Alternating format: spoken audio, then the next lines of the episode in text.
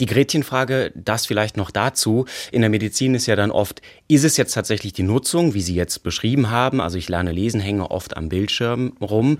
Oder ist es, äh, sind es die Gene? Tausend Antworten. Ja, das ist eine gute Frage. Äh, wenn Vater und Mutter kurzsichtig war, dann äh, ist meine Chance, mein Risiko, kurzsichtig zu werden, stark erhöht. Aber in dieser selben Untersuchung haben wir die Gene von den äh, Personen, die mitgemacht haben, analysiert. Man kennt so etwa 40 Gene, die verschiedene Gene, die einen kurzsichtig machen können. Und alle Gene zusammengenommen haben einen geringeren Effekt als die Frage, wie lange bin ich in die Schule gegangen.